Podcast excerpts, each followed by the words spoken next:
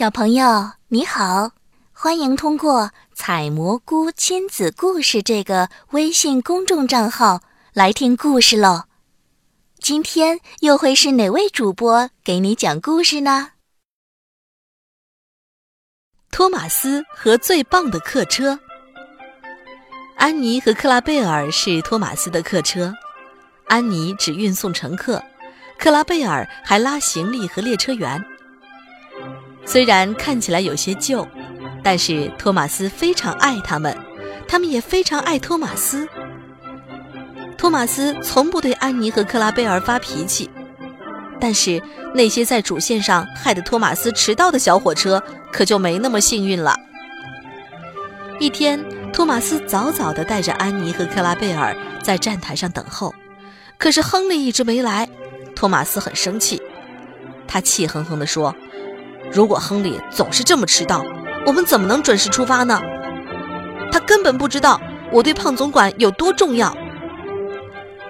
亨利应该很快就到了。安妮和克拉贝尔一边张望，一边安慰托马斯。等了好久，亨利终于出现了。乘客们从亨利的客车下来，走进托马斯的客车。安妮和克拉贝尔耐心地等待着。可托马斯却不耐烦了。嘟，哨声刚响，托马斯就迫不及待地出发了。可是列车员还没上车呢。列车员挥动红色旗子，让托马斯停下来。但是托马斯和他的司机根本没注意到。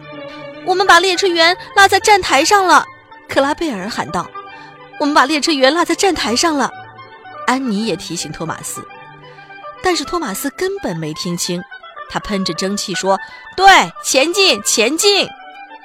安妮和克拉贝尔咯噔咯噔地想把托马斯拉回去，托马斯却咔嚓咔嚓地跑得更快了。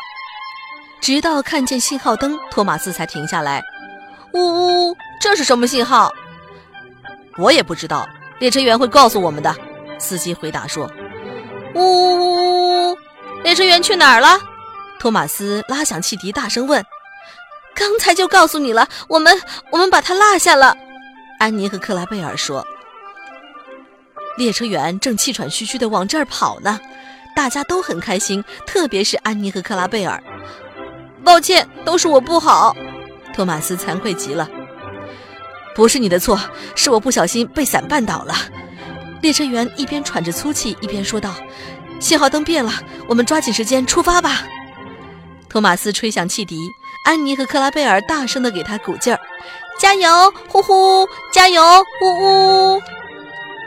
几天后，托马斯出了故障，去了修理厂。安妮和克拉贝尔很难过，他们非常想念托马斯。胖总管派达克来接替托马斯的工作。达克对安妮和克拉贝尔非常友好，安妮和克拉贝尔也很喜欢他。他那么温和，那么彬彬有礼，和他在一起真是太高兴了。安妮和克拉贝尔说。没过几天，托马斯回来了。安妮和克拉贝尔舍不得和达克分开，不过能和老朋友一块工作，他们又高兴起来了。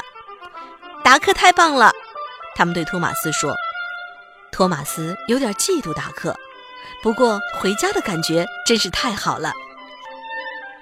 这一天，托马斯的司炉生病了，胖总管派了一名新的司炉来。新司炉不知道托马斯的车闸不太灵便，拉的时候没怎么使劲儿，结果进站的时候，托马斯没能停下来，而是带着安妮和克拉贝尔直直地冲出了车站。停下，停下！安妮和克拉贝尔大喊。司机和司炉都还在车站上呢，但是托马斯却怎么都停不下来。信号员发出紧急信号，让巡逻员阻止托马斯。巡逻员登上直升机哈罗德，轰隆隆地飞到半空。我得停下来，我得停下来！托马斯的锅炉嘶嘶嘶地响。